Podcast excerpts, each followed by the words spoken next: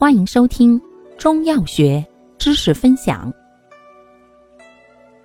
今天为大家分享的是常用中成药捐痹剂中的第二种清热通闭剂，功能清热燥湿、通络止痛，主治湿热痹阻所致的痹病，症见关节红肿疼痛。经脉拘急、发热、口渴、汗出、搜赤、便干、舌红、苔黄腻、脉滑数等。